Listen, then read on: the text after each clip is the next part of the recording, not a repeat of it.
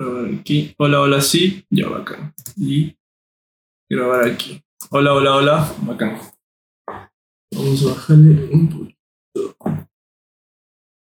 Cámara. Ay, el, el camión este de, Uy, de no. las bombonas de butano que siempre sucede. es Hola, hola, impresionante. Sí, sí. Antes era peor. Pero bueno. Sí estamos, ¿no? 3, 2, 1. ¿Qué onda, gente? ¿Cómo están? Bienvenidos de regreso a su podcast con sentido. Hoy estamos en un tema y como invitado genial, fenomenal. Paco, amigo, ¿cómo vas? ¿Qué tal? ¿Cómo estás? Gracias por, por tenerme.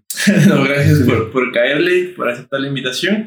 Hoy, como te decía, vamos a hablar un poco, un poco de todo, referente al, al medio ambiente, al ambientalismo, a cuidar a la naturaleza, a explorar a nosotros mismos.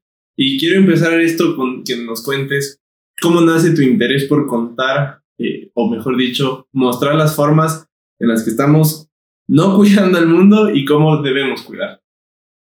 Pues em, yo estuve durante unos seis años trabajando en Londres y, y nada, eh, se podría decir que conozco muy bien un poco el ambiente corporativo, ¿no? Y entonces, eh, para mí los temas medioambientales siempre han sido un interés, pero un poco desde el punto de vista aficionado, es decir, yo no tengo ningún tipo de estudio de, biología o de medio ambiente, o para mí siempre ha sido un interés, ¿no? Y los, eh, y también todo el tema de documentales y de grabación, etc.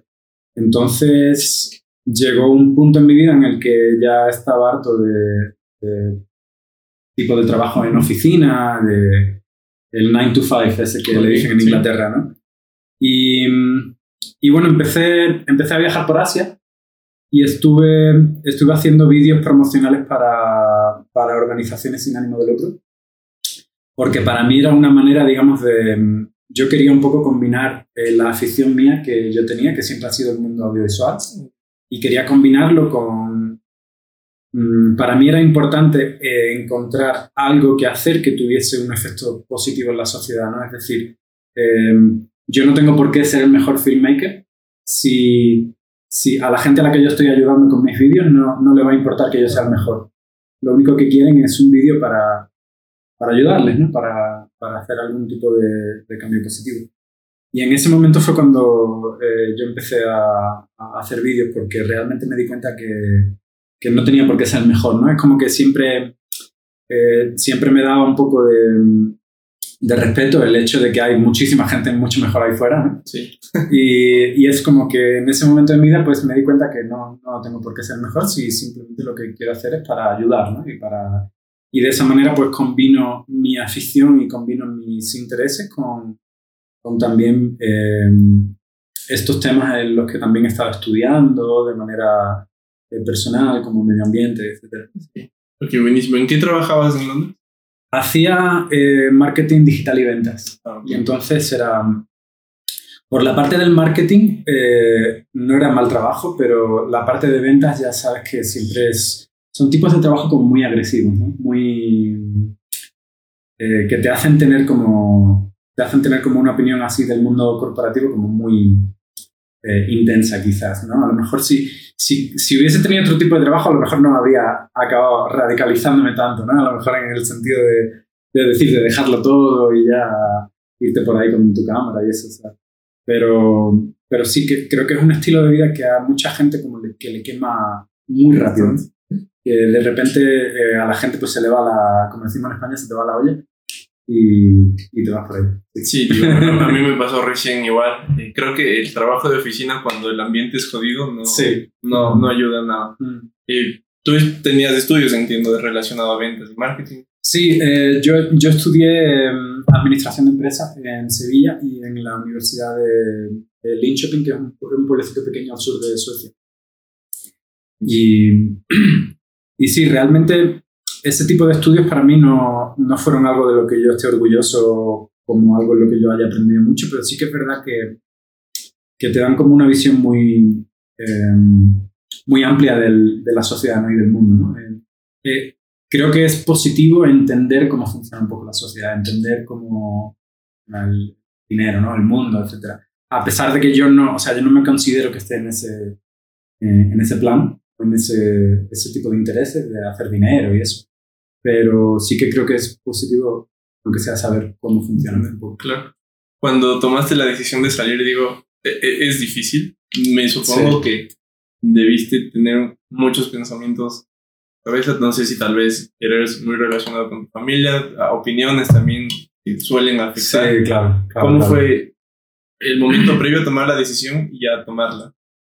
Mm, fue difícil en el, sentido de, eh, como tú dices, siempre, siempre tenemos muchas presiones familiares y de amigos por, por todos sitios, ¿no? Cuando realmente em, la gente no lo hace con mala intención, porque realmente toda la gente que está en tu círculo quiere lo mejor para ti, ¿no? Pero hay muchas veces que, que la única persona que sabe realmente qué es lo mejor para ti eres tú mismo, tú mismo. Y, y es difícil a veces porque es difícil como eh, no hacer caso a, toda, a todo tu círculo cuando todo tu círculo te dice...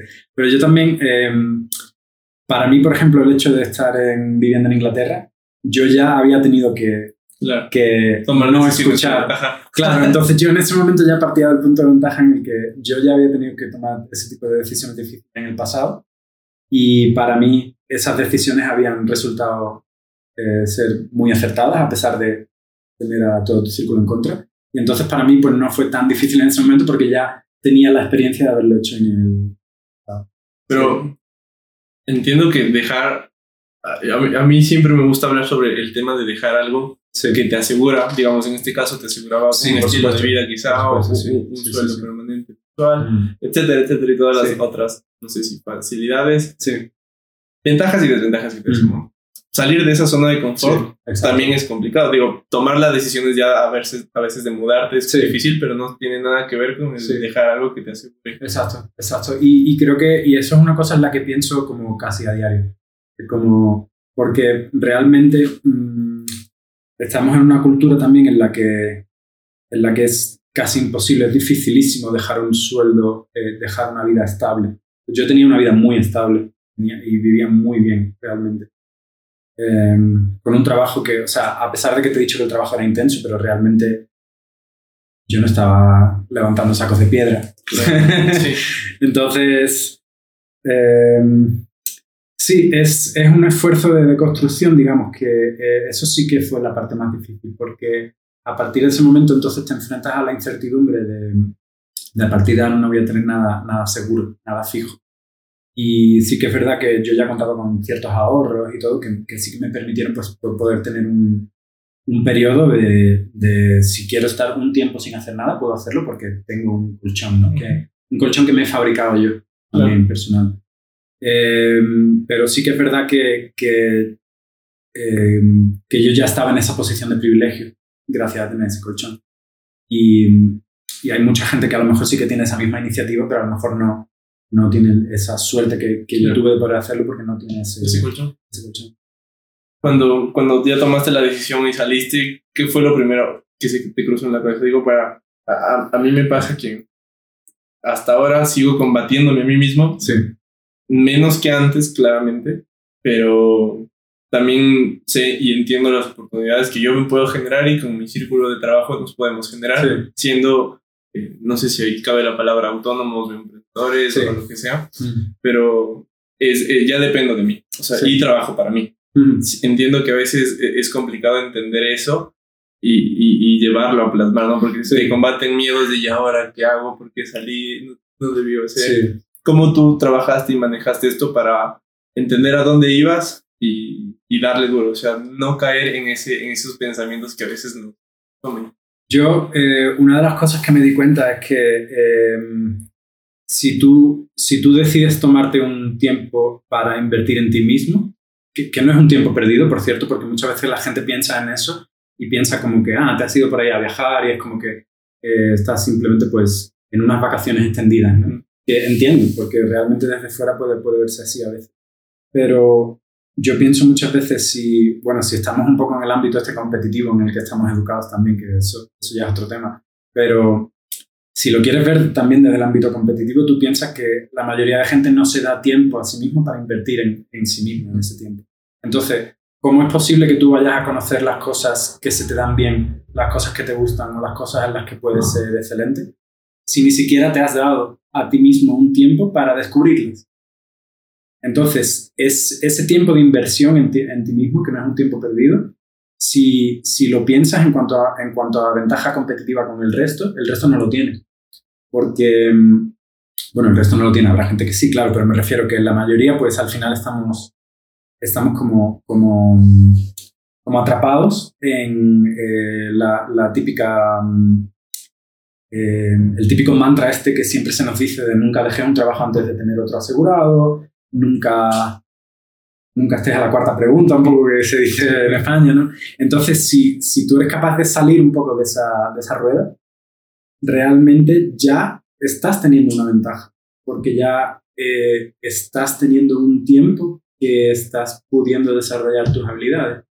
Em, nunca hubiese descubierto que, que, se me daban bien hacer vídeos o que se me daba bien... Eh, a partir de ahí entonces empecé a tener clientes también que me daban esa libertad para, para poder a lo mejor trabajar desde cualquier sitio sin tener que estar en una oficina, pero hacer ese trabajo desde, desde cualquier sitio. Si no me hubiera dado a mí mismo ese tiempo para, para, explorar, para explorar, no hubiese encontrado esas actividades que a lo mejor luego, te pueden dar ingresos, ¿no? Te pueden dar, al, al, finalizar el, el, trabajo, entiendo, me decías toda la presión que, que, que, se maneja dentro de este ámbito y más aún viendo yo el tratar con gente Digo, en Latinoamérica no es que seamos los mejores, ni mucho menos, pero el carácter creo que es muy radical. O somos muy tranquilos o somos muy molestos. No sé si en Inglaterra yo la percepción que tengo es que tal vez radica más en ser muy molestoso en ese tema de, de ventas, de tratar al cliente, que entiendo que puede haber afectado, pero ¿cómo te nació la chispita? Dices, ¿sabes qué? Hasta aquí llego, me voy a, a lo que tú decías, a desarrollar a mí mismo, a ver nuevas cosas. ¿Qué fue eso que prendió la, la chispita para, tomar la decisión. Eso es muy interesante, de hecho, porque eh, en ese momento eh, fue para mí fue como una confluencia de muchísimas cosas que, que, que, acabaron como juntándose en un punto en el que reventó todo, ¿no? Y, y, justo en ese momento yo ya estaba empezando a tener curiosidad por cierta, ciertas ideas sobre economía y eh, medio ambiente y es que no sé muy bien cómo explicarlo, pero es como como si tú ves un montón de cosas en tu vida que no tienen sentido porque no son, no son coherentes. Y, y si te pones realmente a, a, analizar de dónde viene la raíz de todas esas cosas, al final te das cuenta que, que es como que, que, esos estilos de vida y esas exigencias y esa intensidad luego no es compatible con la vida humana en el sentido de eh, yo me daba cuenta, por, eh, por ejemplo, que en, en, el Reino Unido el, el, simplemente el estilo de vida era súper insano, porque la gente, sí que es verdad que allí la gente es muy responsable, muy profesional, muy trabajadora, pero es que ese sistema de valores que está construido en torno a nuestra cultura es un sistema de valores que luego entra en conflicto con cosas que son básicas del bienestar humano. A ti, ¿cuántas veces no, no, no nos han dicho eso de, eh, de que hay que dormir mucho, de que tenemos que cuidar nuestras relaciones sociales, que tenemos que, eh, el tema de los cuidados, la familia. Eh, entonces siempre las empresas tratan un poco de enfocar ese, eh, estos problemas como algo de lo típico, la conciliación entre vida y trabajo, ¿no? Como si fuese algo diferente, ¿no? Entonces como que toda esta serie de conceptos al final te empiezan a hacer que te preguntes ¿Cómo es posible que por una parte se nos esté exigiendo una cosa? O sea, el mundo corporativo, el mundo eh, comercial, a ti como persona te exige ciertas cosas, pero tu salud te exige las opuestas. Completamente las opuestas. O sea, ¿cómo, cómo vas a dormir nueve horas, ocho horas al día? ¿Cómo vas a tener relaciones significativas? ¿Cómo, cómo vas a, a poder simplemente eh, el bienestar humano más básico?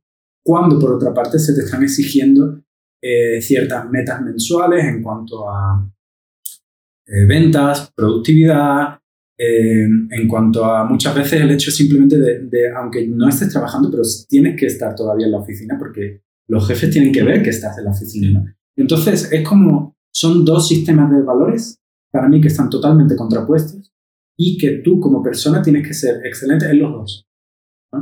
Y entonces, eh, si a esto le juntamos también con ciertas ideas en cuanto a economía, sobre el tema de, mm, bueno, la palabra innombrable, ¿no? Capitalismo y todo esto, que es ciertos conceptos que, que, te pones a leer y todo, es como que te das cuenta.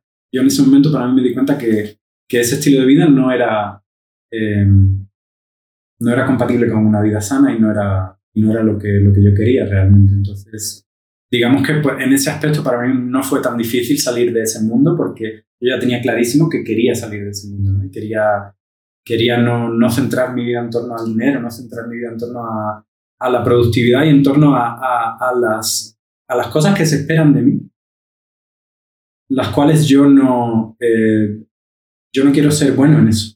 No, ¿sabes? Como no... Eh, a veces, bueno, supongo que tenemos como un background de la universidad que nos enseñan a, a creer que debemos salir y generar dinero, generar dinero, generar dinero y que claro, es un eje fundamental para, mm. para, para, vivir. Para, por ejemplo, para que estemos aquí hay un background de eso, pero también es importante todo lo otro. Claro. compartir con tu familia, con tus amigos, el hacer ejercicio, el darte una salida espiritual también, mm. que a veces esa vida no te permite porque mm. tienes que cumplir un horario, una métrica, y a veces, y, algo que a mí me, me molestó y por lo cual yo también tomé la decisión de arriesgarme con un emprendimiento de, y crear cosas nuevas. A la final, como que tengo el chance de, poder hacerlo porque no tengo un hijo, una responsabilidad mayor y ahora mismo estoy como en un entorno que, si bien es cierto, lo construyó mi madre, yo lo aporté en cierta medida, pero no estamos jodidos, por así decirlo. Entonces, algo que tienes ese privilegio para tener esa libertad, porque hay otra gente que, no, puede, literalmente, ajá. Y, y, yo soy muy consciente de eso, porque seguramente si yo tuviera un hijo o, o tal vez no tuviera una facilidad para decir, ¿sabes qué? Voy a arriesgarme, mm, me aguantaba esa presión hasta tratar de, de, administrar las cosas. Claro. Y a lo que voy es que a veces e, este entorno en el que hablamos te exige, no sé si ahí ya se usa el término, ponerse la camiseta. Sí. Y, y, a veces aguantar más horas de las que te pagan, aguantar menos, menos eh, sueldo del que deberías recibir por ponerte la camiseta. Y digo, ¿por qué me voy a poner la camiseta? Claro. Si tú no me das algo que yo necesito que viene a ser desde el bienestar personal. Sí, claro, claro, claro. Y, y, y, a mí tampoco me gusta ser a veces como muy radical porque yo también soy consciente de que, de que yo vengo de mi experiencia, pero hay otra gente en otro tipo de empresas, otro tipo de, de, de, de realidades, o de industria, de realidades que a lo mejor no, no tienen esa, esa experiencia, que simplemente están felices en su trabajo y no pasa nada. También y no está mal. Y no está mal, porque eh, yo, por ejemplo, eh, admiro mucho a, la, a las sociedades escandinavas, porque estuve un año viviendo en Suecia por mis estudios. Y allí, por ejemplo, las cosas son mucho más tranquilas en el sentido de que, de que se respetan mucho los límites, que mm, sí que hay un desarrollo económico, pero es un desarrollo económico a lo mejor quizás un poco más razonable en comparación con, con, con otros sitios del mundo. Entonces, yo no estoy como totalmente en contra, como total 100% en contra de, de, la economía en general, ¿no? Pero, pero sí que es verdad que, que a veces como que hemos, hemos perdido el horizonte, ¿no? Eh, eh, en aquella época yo que estaba empezando a, estudiar y a, interesarme por este tipo de conceptos, una de las preguntas que yo me hacía siempre es ¿por qué tenemos que crecer constantemente hacia el infinito? Siempre. En Inglaterra, a lo mejor en otro país no, no se aplica de esa manera, pero es como que Nunca te has preguntado por qué, eh, por qué siempre el, objetivo final de tu empresa siempre tiene que ser crecer hasta el infinito. Pero ¿qué es lo que pasa? Si todas las empresas del mundo crecen hasta el infinito, entonces, pero eso es imposible, porque estamos en un planeta limitado con recursos limitados. Entonces, ¿por qué, por qué nadie en, Inglaterra, por ejemplo, yo muchas veces me he preguntado, ¿por qué nadie se conforma con algo? ¿Por qué todo el mundo quiere lo máximo? ¿no? Es como... Eh, eh, no existe alguna empresa que diga, estoy bien con este nivel de beneficio. Yo, yo ya, aquí, mira, si, si yo consigo tener un mercado en el que yo, por ejemplo, con tu emprendimiento, imagínate que vosotros decidís que llegáis a un punto, a un mercado en el que ya estáis bien. Vais a tener un nivel de beneficios que os van a permitir tener ciertos, cierto número de salarios para todos vosotros y ya está. Y os quedáis ahí. Y no pasa nada por quedarse ahí, ¿no? Pero el, el, este concepto a mí me, me, me, quitaba un poco el sueño, ¿no? El hecho de... Y luego cuando empecé a leer sobre ideas sobre, eh, de crecimiento económico como, como una herramienta muy eficiente para, para luchar contra el cambio climático. Ahí fue cuando se me encendió la bombilla y dije, joder, eh, es increíble que, que, realmente hay gente que también se está haciendo estas preguntas en algún sitio del mundo. Y es increíble que desde el punto de vista académico estas ideas ya se están empezando a estudiar, pero de una manera seria. O sea, ese movimiento existe hoy en día y se llama el movimiento del, del crecimiento económico. Sí, y, y, la verdad que, bueno, no soy muy, muy experto en economía, pero sí había escuchado eh, estos temas, estos términos, y, y, se relacionan mucho. Digo, a la final, si, si nos centramos en el, en el medio ambiente laboral actual, e, es jodido y se relaciona mucho al, al, alto costo en recursos, al alto sí, claro. costo en energía, al alto costo del personal humano, que a, a, mí me da gracia porque últimamente sigo, no sé si es filósofo no mexicano, que dice mi querido capital humano, porque al final el entorno actual te ve como eso, otro recurso más, sí, pero... Sí, sí, sí, sí. Sí, es, es justo eso. Él está. Eh, muchos de los autores que, de los que yo estaba estudiando últimamente hablan de, hablan de la colonización, colonización no solo de recursos y de tierras, pero de la colonización de los cuerpos. Y la colonización de los cuerpos es básicamente eso, es decir, es el hecho de que, de que este sistema que, que hemos creado, para bien o para mal, ha, ha conseguido ha conseguido como invadirnos de una manera tan, tan intrusiva que, que ya estamos tan bien colonizados, nuestros cuerpos también están colonizados, que, en el sentido de que nuestro bienestar está comprometido en el día a día. Que, que cuando cambian esas cosas pensamos que está mal.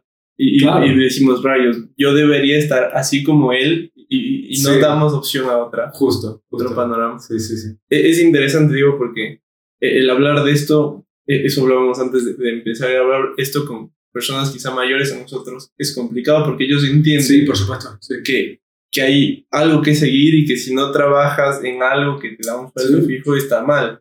Mm. Entonces cambiar esa perspectiva es cambiar... Son sus valores realmente. Eh, ellos... Cambiar una, una generación casi.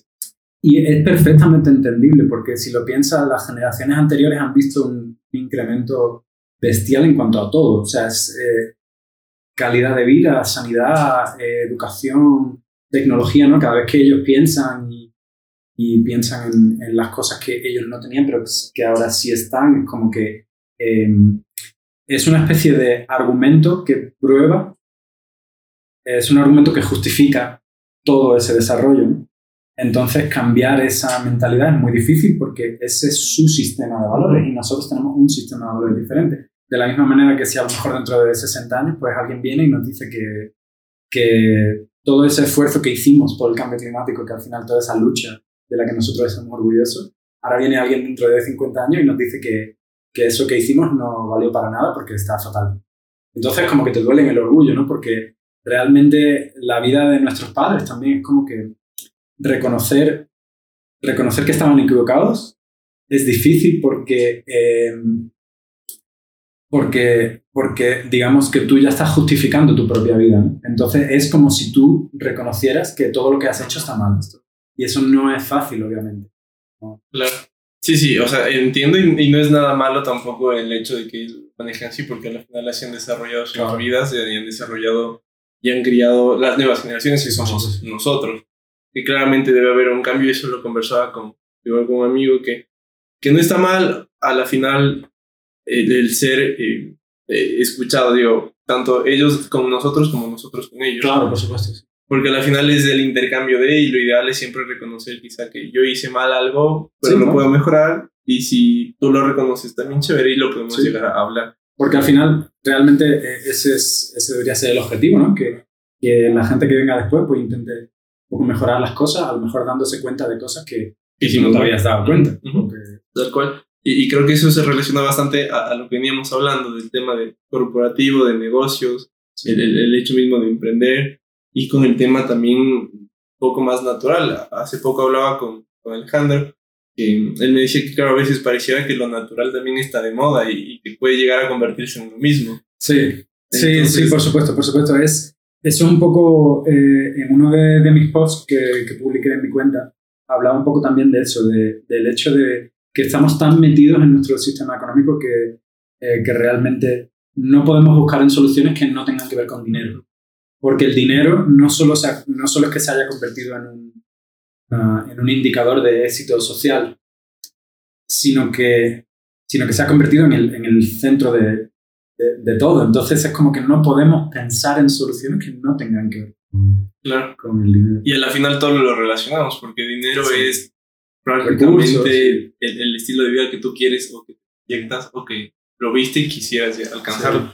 pero, pero de eso también es importante porque el, entender que no todo es dinero te da, eh, eh, no sé si tú tienes como esta armonía interior en decir, es cierto, no tengo miles de miles, pero puedo darme el lujo de compartir con comunidades, entender diferentes realidades y generar un pequeño cambio, utilizar un círculo que se va construyendo. Y ese cambio cultural, para mí, si, si me preguntaras cuál, cuál es el, el mayor reto que hay en cuanto al cambio climático, para, para mí no es tanto las políticas a gran escala, como la macroeconomía todo ese tipo de cosas, sino un cambio cultural personal. De, es lo que hablábamos antes un poco, ¿no? ¿Cómo, ¿Cómo le dices tú a alguien que se olvide del dinero?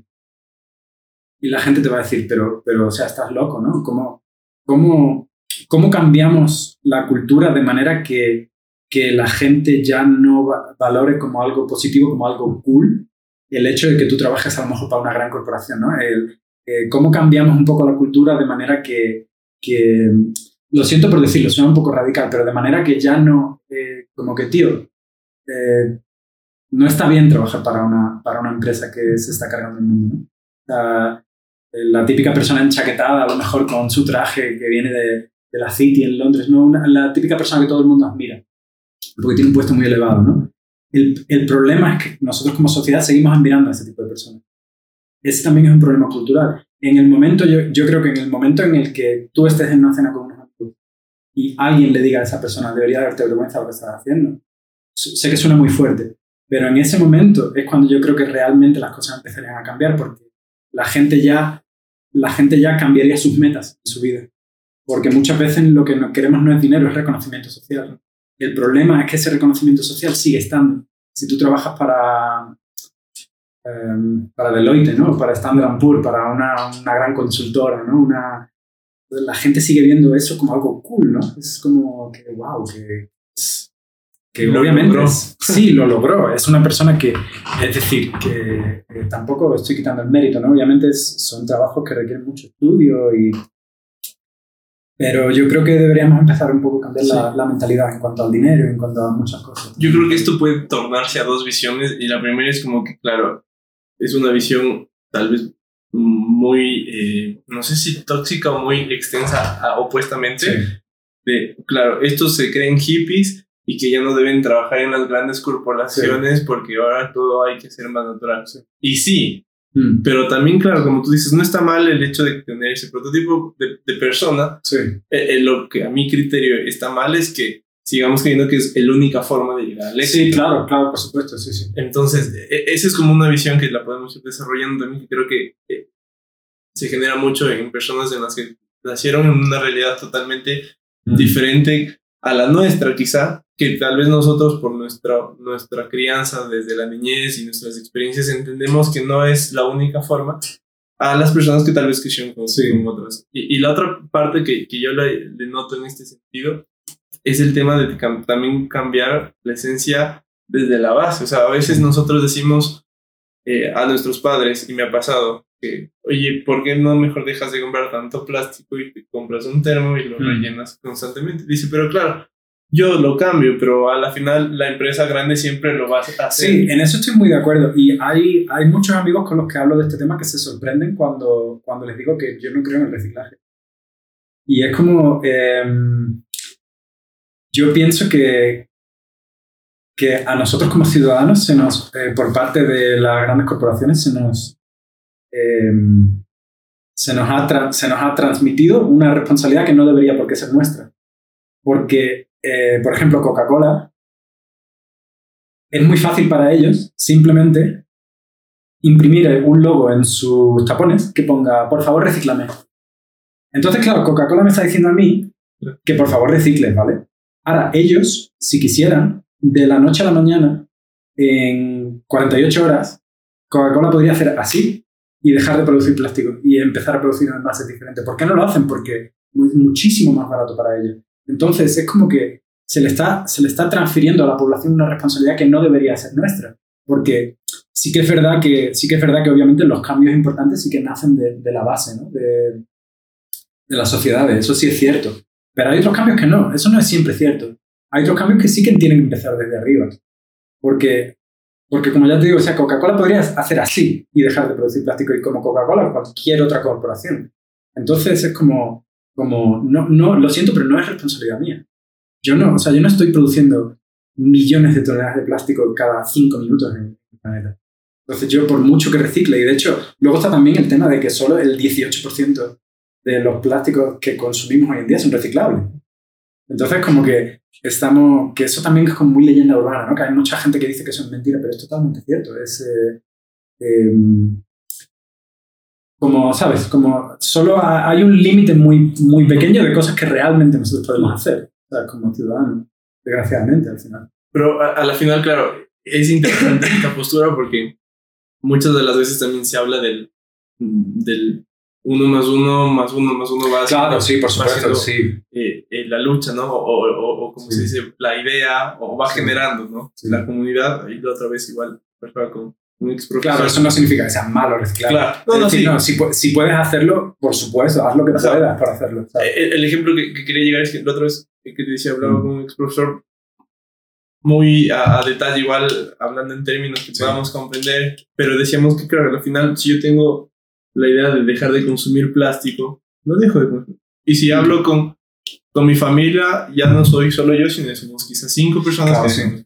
Y luego seremos diez. Pero claro, lo que tú dices también es fácil porque esta idea me demoraré dos generaciones en decir, claro. quizá un país dejó de consumir plástico. Claro, pero, pero también, es decir, eh, hay muchas veces que la libertad individual está súper limitada sí, por tu entorno, en el sentido de que yo, por ejemplo, cuando estaba en, en Nepal, con estas organizaciones, eh, grabando y viajando por allí. Em, yo, yo tenía una botella reutilizable, pero no podía llenarla en ningún sitio.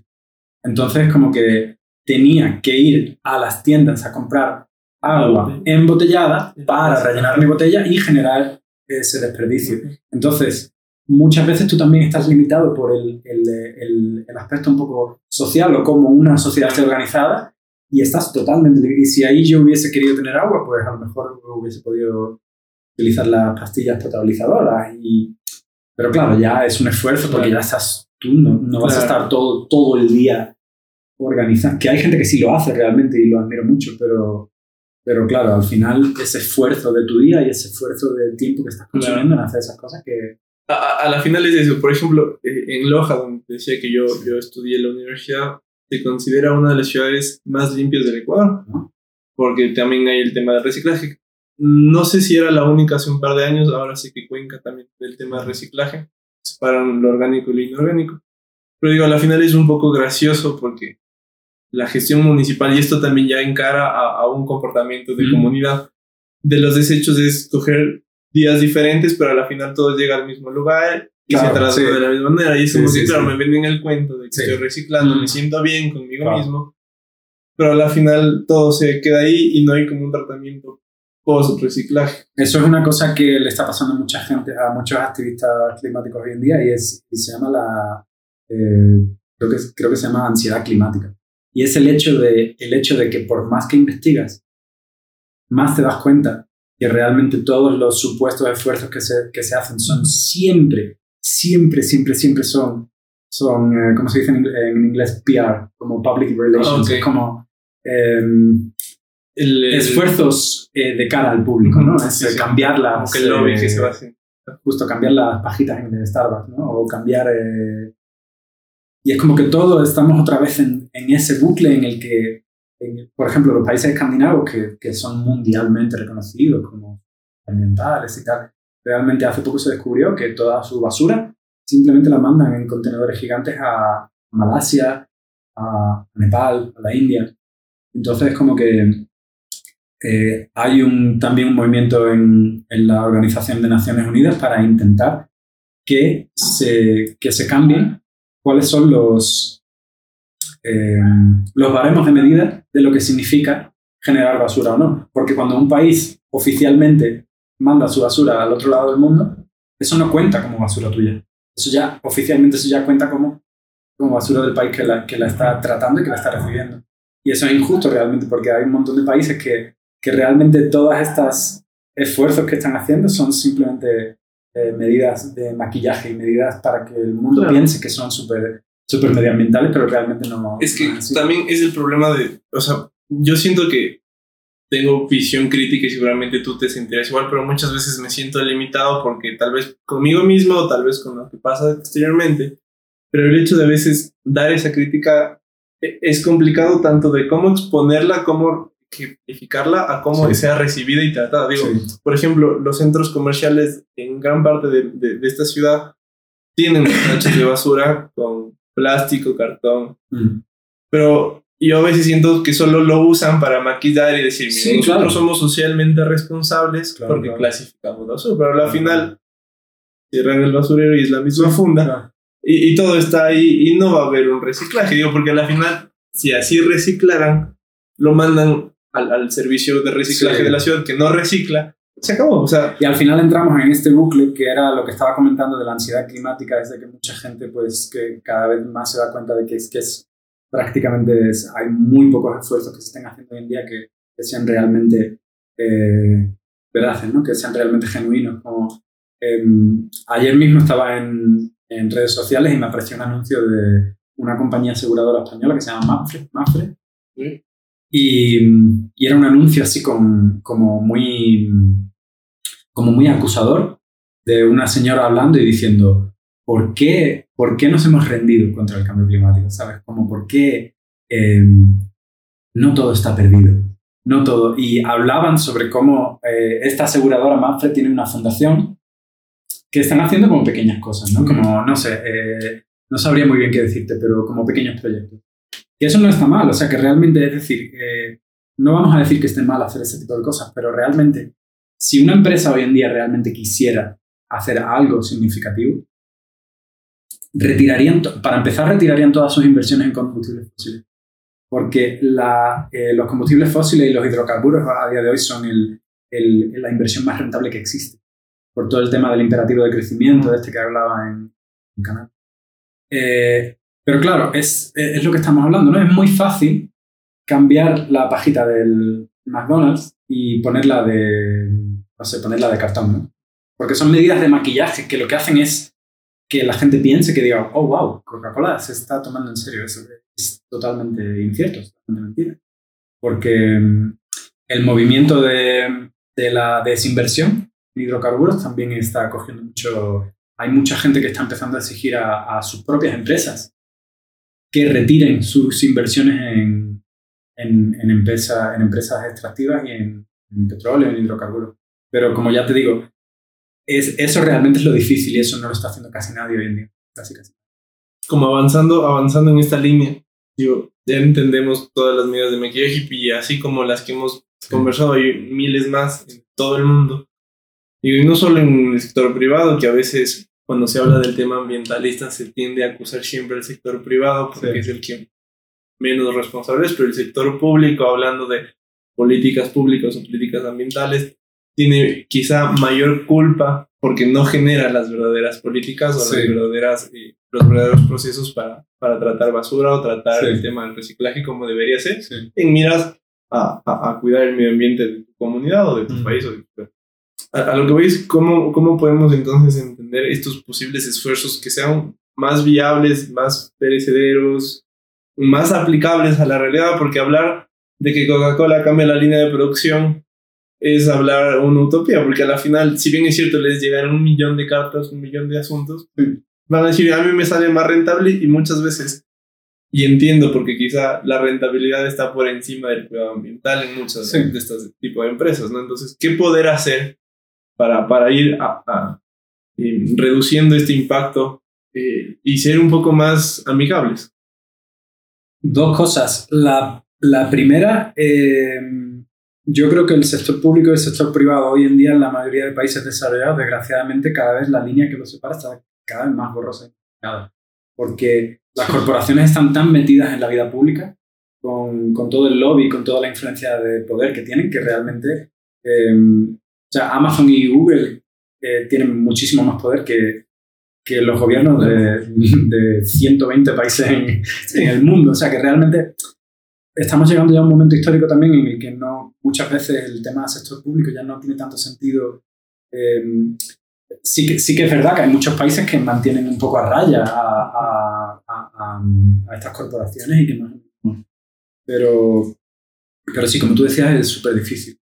Y por otra parte, la única esperanza que yo veo en ese, en ese aspecto es que muchas, también muchas megacorporaciones también en algún momento del futuro se diesen cuenta que, que, que el dinero no se come o que, o que en un planeta que está totalmente muerto realmente no da igual el crecimiento económico, da igual el Producto Interior Bruto, dan igual muchas de estas medidas eh, en cuanto a éxito empresarial, eh, billones y miles de millones de dólares, etc.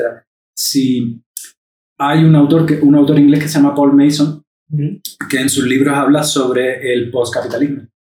Y es súper interesante porque es muy posible que el capitalismo llegase a un punto, a un punto de implotar por sí mismo. Es como que un punto de, de, de no retorno, en el que muchas veces nosotros nos pensamos que estas grandes corporaciones, todo esto que hacen es porque son muy malvadas. Y muchas eh, en muchos de esos casos es simplemente por ignorancia también, porque no se dan cuenta. Por ejemplo, si, eh, si el mundo fuera como Google quiere o como Amazon quiere, significaría que no existiría prácticamente el empleo y que todo estaría hecho a través de... estaría todo, todo el tema este de la automatización, ¿no? Eh, los almacenes de Amazon cada vez, cada vez están más automatizados. Eso significa que hay cada vez menos empleados. Pero si tú tienes una sociedad en la que todo el trabajo está hecho por máquinas en el que todo es automático, en el que todo está en la nube, y no tienes empleados, esos empleados no tienen una renta disponible para comprar esos mismos bienes que la empresa está vendiendo. Entonces, Amazon también necesita a la gente, en el sentido, como tú decías antes, eh, como, como, capital humano, pero no solo capital humano en cuanto a, a, empleo, porque esa es una idea muy de la época preindustrial, eso, eh, trabajar en fábricas, el, eh, por eso hoy en día la gente, estando en una oficina delante del ordenador durante ocho horas, es totalmente anacrónico, porque, porque no, no, estamos en ese mundo ya, no estamos en un mundo de la fábrica, de la época preindustrial. Pero claro, Amazon también necesita que la gente tenga renta disponible. Entonces, eh, es posible que llegue un momento histórico en el que se empiecen a tomar medidas muy de redistribución de la riqueza, pero no porque sean buenos, no porque piensen, ay, qué pobre humanidad, ¿no? Vamos, la gente tiene derecho a, a a una vida digna, no, es porque, es porque va a ser necesario desde el punto de vista de si ellos quieren mantener su privilegio. No puedes tener al 90% de la, de la población sí. medio muerta, ¿no? Es decir, eh, y por eso, y eso mismo lo podemos también ver en la, en la pandemia. Eh, en la pandemia se han tomado medidas de, de redistribución de riqueza en Estados Unidos que hubiesen sido impensables hace o sea, el gobierno americano repartiendo cheques de 1.200 dólares a cada persona, porque, porque se colapsa todo realmente, porque no, eh, porque, porque, no es sostenible un mundo en el que Amazon manda con drones cajas a todo, a todo el mundo, pero claro, la gente si no tienes dinero para, para comprar nada, entonces ¿qué hace? No, no tiene sentido, sí. claro. E, es, es bastante complejo, digo, esto nos podríamos alargar porque sí. al final el hecho de que justamente los ejemplos que pusiste de que Amazon mande con drones o que tenga todo automatizado, hace de que el humano mismo se reinvente, o quizá no el humano, estas mismas empresas se reinventen y generen nuevos cargos y por lo cual los desafíos de las futuras generaciones sí. ya no está en que aprendas quizá a manejar una caja y seas cajero de un centro comercial ah. o que aprendas a conducir y vayas a dejar un paquete, sino tal vez ya divers diversificas este entorno mm. empresarial. También es algo interesante. Yo, no, yo estoy mucho del lado de que creo que se puede diversificar, pero entiendo el concepto de que si no distribuyes bien, no tienes una comunidad que pueda acceder a productos, simplemente no vas a poder seguir vendiendo y hasta ahí llegaste. O sea, sí. vas a tener que replantear tu modelo de negocio y que, y que, llegamos a lo inicial. Exacto. Vas a tener que valorar si tu rentabilidad está acá sí. y el ambiente, entiendas ese ambiente como mm. personas, eh, sociedad y, y, y, sí. y, naturaleza. Claro. Eh, este por debajo o viceversa. O sea, claro. vamos a llegar a ese punto también que creo que es, es interesante. Entonces, si, si podemos entender esto y, y, decimos que no hay o, o, no puede haber como algo concreto para el, erradicar un poco todo lo que está pasando. Sí. Digo, tú tienes una realidad quizá en España o en los países que has visitado. Eh, puedes contrastar un poco con lo que estaba viviendo en Latinoamérica. Que yo creo que, por ejemplo, y, digo esto porque, a ver, tenemos como que, o al menos me gustaría topar este tema de, tenemos a Greta Thunberg hablando a, a, personas mayores, a personas diplomáticas, que no entienden nada de lo que quizás ya vivió, que nosotros vivimos, diciendo que por culpa de ellos se está acabando el mundo, pero tienes otra parte también la que dice, bueno, ¿y Greta qué está haciendo en realidad para cambiar este mundo? Porque si nos ponemos a analizar y a desglosar todo lo que hemos conversado, ¿qué se puede hacer entonces para, cuidar el, el, problema? El problema es que eh, el problema yo creo que yo creo que hay también es que hay una falta de honestidad realmente en cuanto a en cuanto a la toma de decisiones en el, en el em, hay una autora canadiense que me gusta mucho que se llama Naomi Klein y ella argumenta que el, eh, la crisis climática no pudo haber venido en un momento peor de la historia que ahora. Si la crisis climática hubiese ocurrido eh, de la manera que está ocurriendo ahora, a lo mejor en los años 60, se hubiese, hubiésemos tenido muchas más oportunidades de arreglarla, como de hecho ya ocurrió, porque hubo un problema que hubo en los años 80 y 90, que fue el famoso problema de la capa de ozono.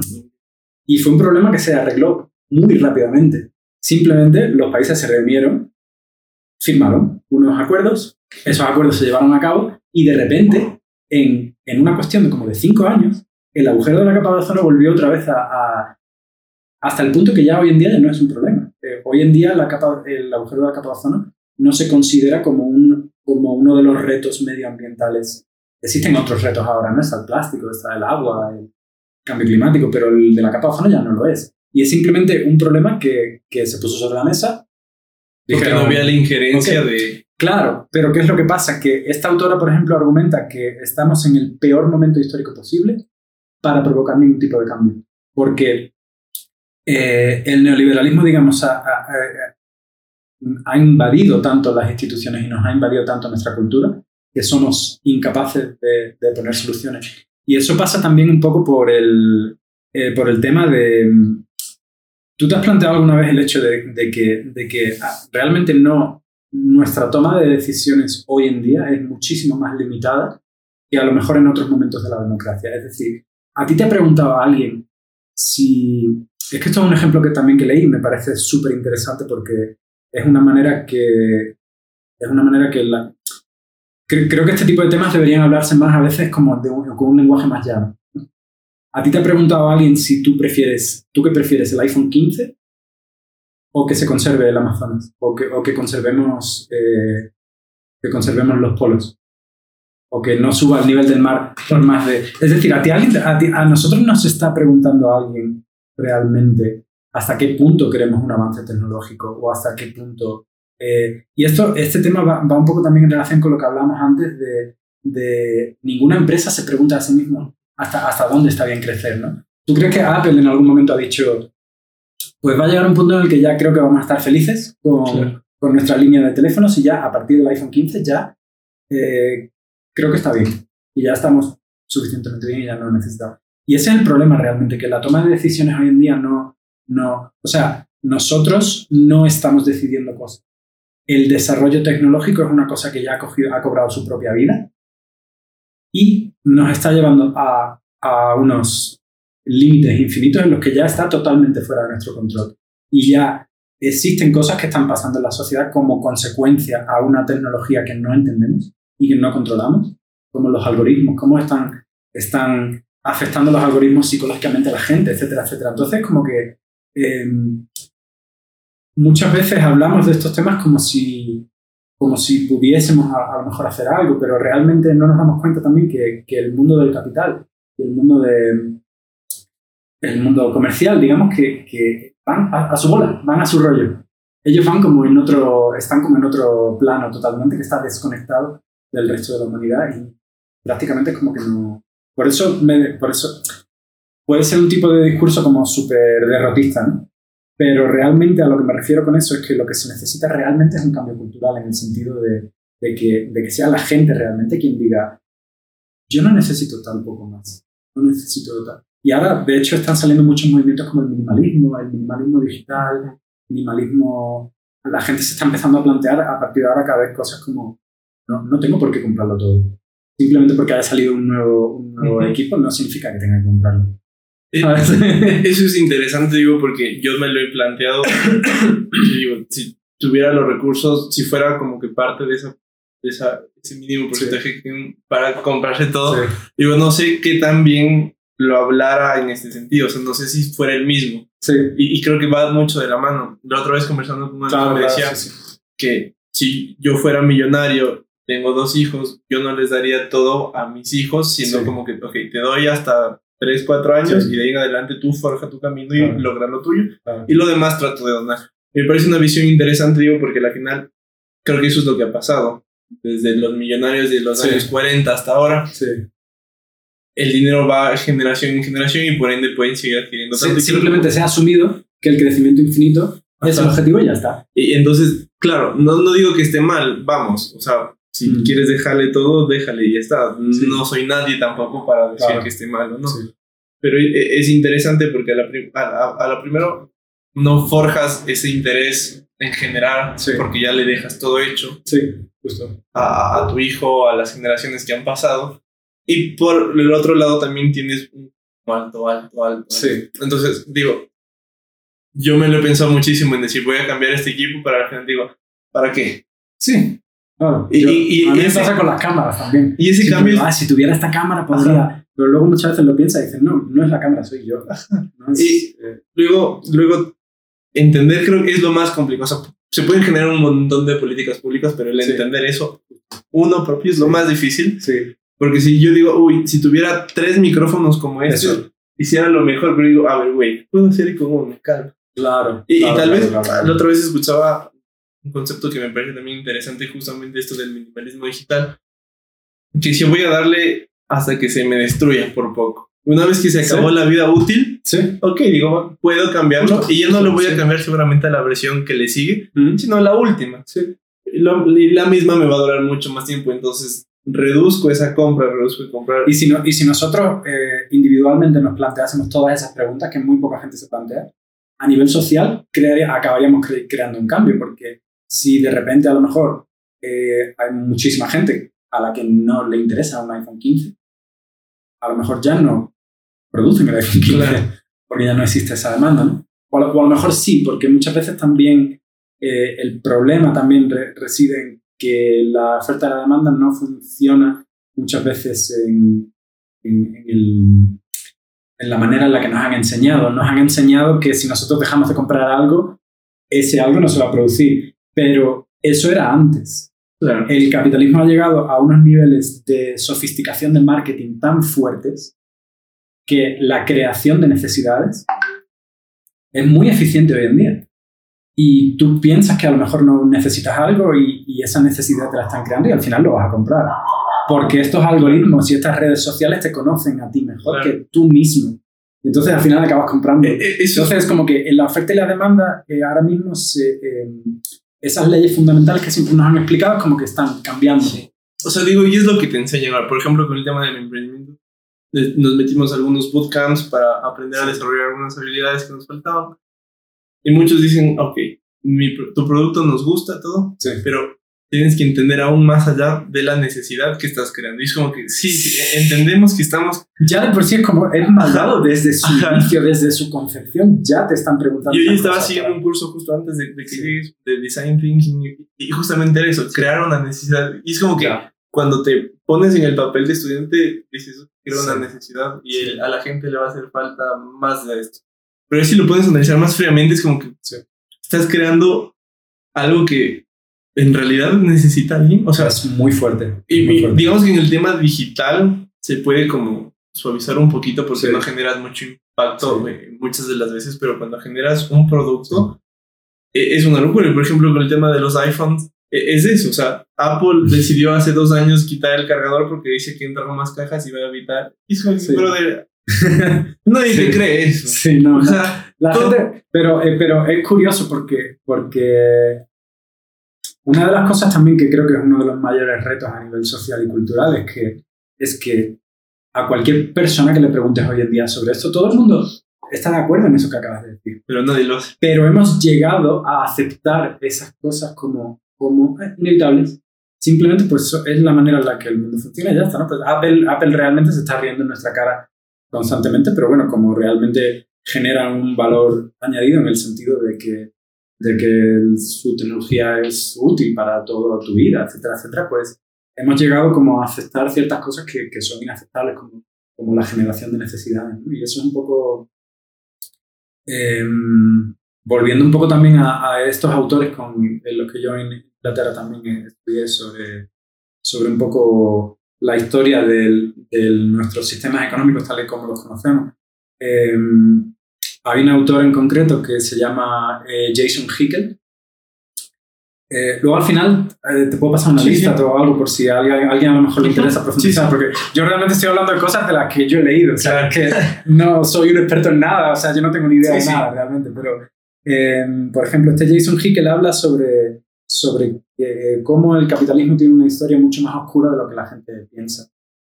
En las sociedades occidentales, en los países desarrollados, un poco se nos enseña un poco la historia de que simplemente nuestros sistemas económicos evolucionaron hacia como están ahora por arte de magia en el sentido de que las cosas empezaron a mejorar, los productos eh, mejoraron con el desarrollo de la tecnología y entonces la gente tenía que trabajar menos y eso empezó a generar beneficios. Y esos beneficios al final acabaron creando ricos y pobres. Pero realmente es muchísimo más oscuro que eso, porque eh, lo que, hay muchísimos autores que, que no... Eh, Adam Smith, por ejemplo, es como el padre del capitalismo moderno, ¿no? Y eh, él en su libro habla sobre un concepto que es la acumulación inicial.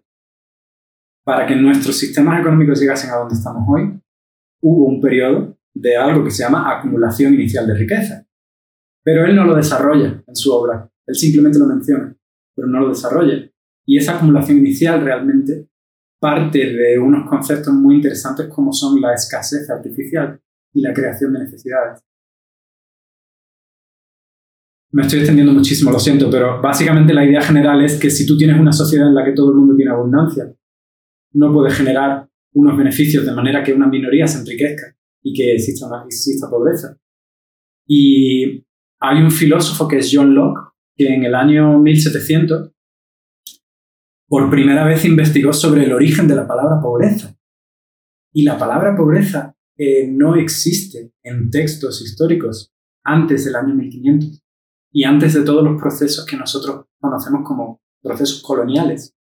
Procesos coloniales que al final están basados en la escasez artificial. Y la escasez artificial no es simplemente, es simplemente el hecho de, de, por ejemplo, los británicos llegar a la India, ver que todo el mundo tiene abundancia de todo. ¿Cuál es la única manera para crear un mercado? Es que es la creación de mercados. La creación de mercados no es decir, tengo un producto increíble, voy a lanzarlo al mercado para que la gente me compre. No, la creación de mercados es la generación de necesidades y la escasez artificial. Para que los británicos pudiesen tener mercados en la India, tuvieron que, eh, tuvieron que quemar las tierras de muchísimos, muchísimas comunidades indígenas. Tuvieron que básicamente eh, destrozarlo todo. Porque si no destrozan, o sea, si en la India tú tienes una sociedad en la que todo el mundo tiene un, jardín en el que te crecen mangos y estás totalmente feliz, ¿cómo vas a obligarle a la gente a que trabaje para ti? Porque la gente no tiene miedo. La gente no... no Tú necesitas que la gente esté en un estado de pobreza y en un estado de, de, eh, incertidumbre para poder generar unos, para poder generar unos intercambios comerciales que al final produzcan que exista una minoría enriquecida y una mayoría empobrecida. Y esto es algo, esto es un tema muy duro y muy difícil del que la gente realmente nunca habla, ¿no? Y como ya te digo, si tú te pones a estudiar el, los orígenes del capitalismo no es algo que la gente estudie, si, lo piensas. Simplemente la universidad lo, mencionan como algo... Sí, como algo... O sea, eh, a, eso quería llegar porque siempre hay la comparación entre la derecha y la izquierda tratan. Y muchas de las veces, digo porque lo vivo dentro de mi hogar, porque a veces se entiende que lo de la izquierda se entiende como el comunismo, el socialismo es malo porque nos han afectado y el capitalismo es bueno porque nos ha desarrollado. Claro, y pero el problema con habla, el problema con eh, en el día de hoy simplemente mencionar la palabra capitalismo, yo por ejemplo si alguien me estuviera escuchando esto, automáticamente me dirían que soy comunista. Cuando, realmente, ah, cuando realmente no estoy hablando del otro, es que no estoy ah, hablando A eso quería llegar, porque muchas de las veces hablas con, y, digo, personas mayores, a veces personas que se criaron diferente. Insisto, yo creo que es bastante importante el hecho de que el cómo nos criamos para entender la realidad. Pero cuando hablas con estas personas y tú mencionas, es que lo que ha hecho Occidente o lo que ha hecho el capitalismo, tratando de ejemplificar diciendo que te pasé el socialista. simplemente mencionar la palabra y ya. Pero, y eh, eso es uno de los problemas también muy gordos que tenemos hoy en día, es el hecho de que si ni siquiera podemos, podemos estudiar el sistema en el que estamos, criticarlo o estudiar su origen para ver cómo ocurrió, qué es lo que pasó realmente. Entonces no podemos cambiar nunca nada. Es como la gente que hoy en día ha visto la película de, de Leonardo DiCaprio, la de, Sí, cuando, cuando, cuando dicen, es que es increíble, y cuando la película dice, es más fácil imaginar el fin del mundo que el fin del capitalismo. ¿Por qué? Porque es una palabra tabú hoy en día, no se puede ni hablar. Eh, tú dices, es como deberíamos sustituirla por otra cosa, ¿no? por, por Voldemort. ¿no? es como la palabra que no puede ser mencionada hoy en día. ¿no? A, a, lo que quiero llegar también con esto, Wikimedia Perception, porque me parece bastante interesante con todo lo que vienes mencionando, es ¿qué, ¿qué se puede hacer entonces? Porque a veces siempre, y, recaigo a lo mismo. Hablar de capitalismo es decir, ah, ok, entonces el comunismo es bueno. Y muchas veces es la respuesta que, que, recibes cuando tratas de, ni de criticar, sino como de entender.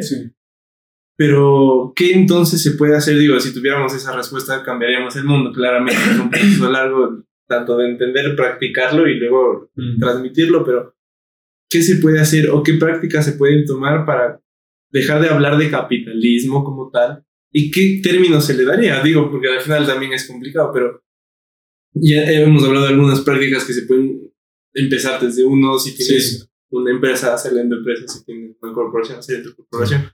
Pero, ¿cómo irle cambiando entonces ese, ese aspecto bajo tu percepción, bajo tu criterio?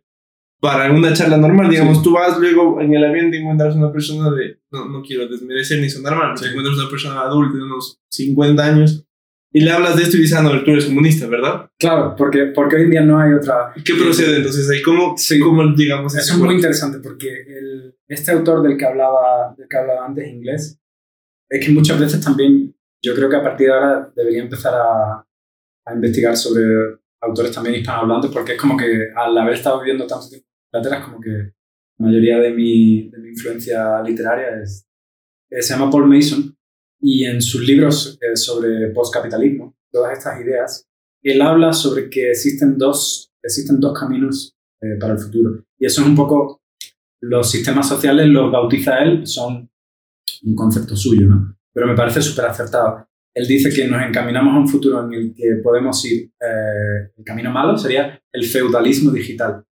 Que me, me, parece un concepto increíble, porque el feudalismo digital es como, es, es realmente lo que está empezando a pasar, ¿no? Es como si es como si Amazon, Google y Facebook y todas las, las empresas, estas, las grandes corporaciones, fuesen como señores feudales en gigantes, ¿no? En las que todos estamos metidos en el metaverso, ¿no? Así en casa, sin salir, de la misma manera que el feudalismo hizo que la gente estuviese encerrada y que los, los únicos que tenían la potestad y el poder incluso sobre tu propia familia eran los señores feudales, ¿no? Entonces ese es un poco el camino, el feudalismo digital, pero el, eh, el otro camino que él argumenta es el humanismo radical.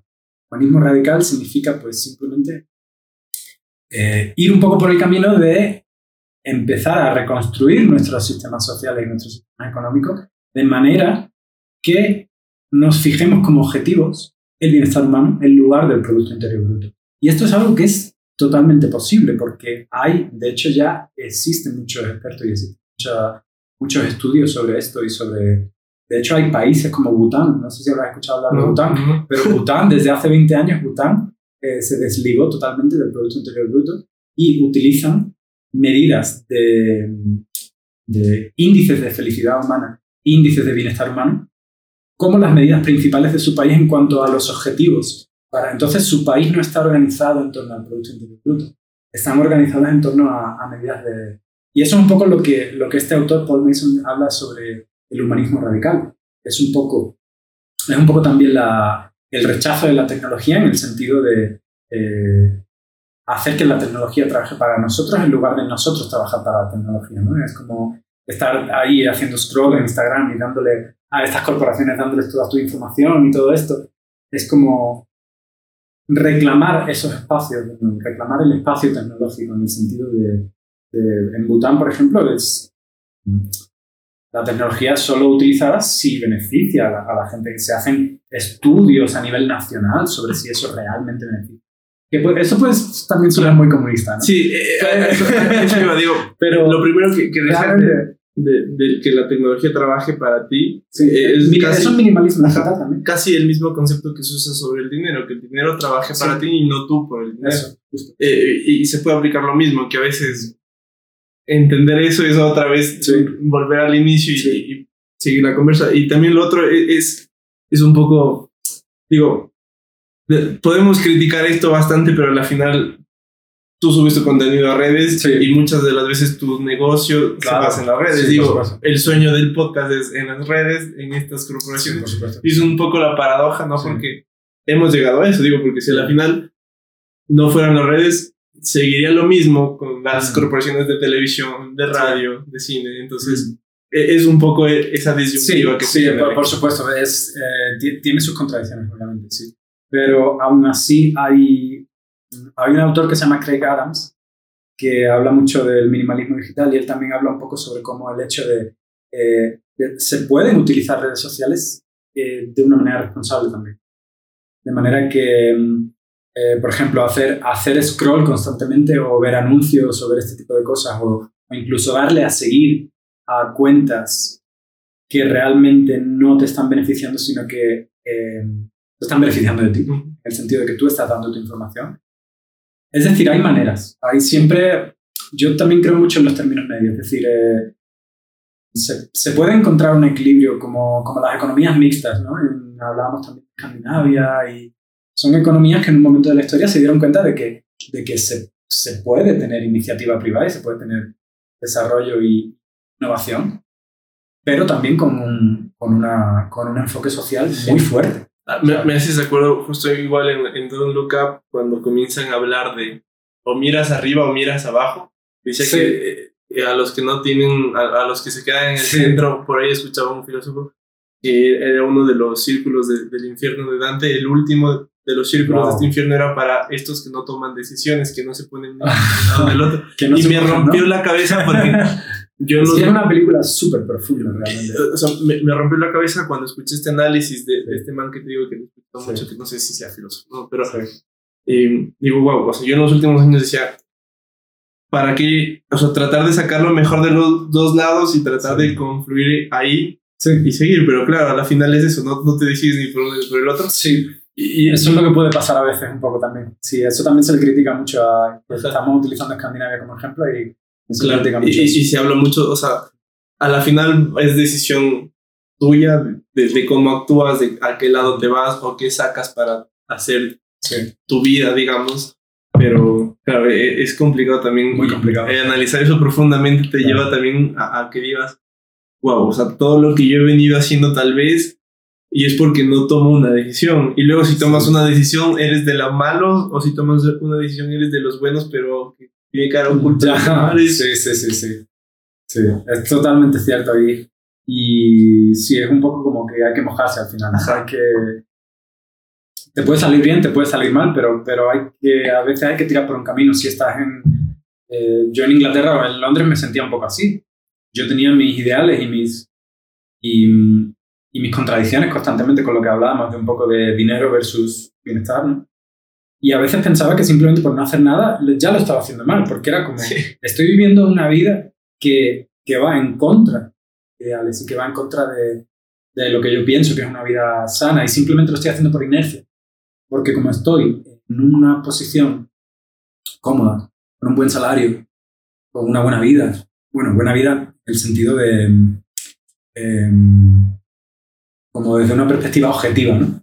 Yo muchas veces pensaba cuando, cuando mis amigos me, eh, mis amigos en España que a lo mejor estaban pasando por peores momentos eh, en cuanto a um, peores momentos económicos por la situación en España de desempleo, etc. Y yo muchas veces lo pensaba y decía, tengo que dar gracias de que tengo un buen trabajo, que tengo un buen salario. Pero pero el, el hecho de que algo sea que, que, algo sea bueno objetivo no significa que sea bueno realmente, porque es, eso, eso bueno es, es según lo que la sociedad según lo que la sociedad decide que es bueno o malo. Pero si tú realmente te preguntas a ti mismo con honestidad si esto realmente está siendo bueno para mí o no, pues muchas veces la respuesta es no. Y es difícil porque es como... Y la gente, la gente no lo entiende. Sí, sí. Creo que es bastante complicado el tema. Sí. Y, y, y sobre todo vamos a seguir a lo mismo y creo que a la final el hecho de que tú puedas leer, el hecho de que tú puedas investigar bajo tus criterios, sacas tus conclusiones y vives tu vida tal cual. Al final tampoco digo, está bien que si te vas de un lado al otro, pero tampoco está mal si te quedas ya, sí. en el centro y tratas de sacar lo bueno, que al sí. final se habla mucho de eso, de la tercera vía que muchas veces Sí. se habla, pero al final es como tú vivas, ¿no? Sí. Y se queda ahí. Sí, total. Sí, creo, creo que hemos llegado a un punto bastante, Sí, bastante interesante. bastante interesante. eh, a la gente que llegó hasta acá, agradecerle. Eh, Sí. Ahí te dejo la, la invitación por si quieres cuando salgas de la próxima expedición. Sí, Seguimos. bueno, de hecho voy a estar, voy a estar en Ecuador a, a finales de febrero, principios de marzo, para, eh, para este voluntariado con, con los Zapara de nuevo. Y sí, Saliendo de eso, sí, le, le seguimos. porque los Zapara también, eh, todas estas tribus y comunidades Sí. también es un tema de conversación. Sí, sí, eh, eso también es, es otro mundo. En realidad, Sí. la, la Amazonía, no solo la ecuatoriana, sino la Amazonía en general, es otro Sí. mundo y, y muchas veces, y creo que mejor dicho, nunca vamos a encontrar el término ideal para describir, porque no somos de ahí, no vivimos ahí, pero el hecho de te- entender esa realidad Sí, hace que cambiemos muchas de las prácticas que hoy por hoy. sí. Buenísimo, Paco, te agradezco por tu tiempo. Estuvo bastante buena la, Gracias. la, la, la charla. Eh, a la gente que llegó hasta acá, nuevamente gracias por el aguante. Y nada, nos vemos la otra semana en otro episodio más. Y bye. Qué bien. Ay, qué bien. Estuvo buena, ¿no?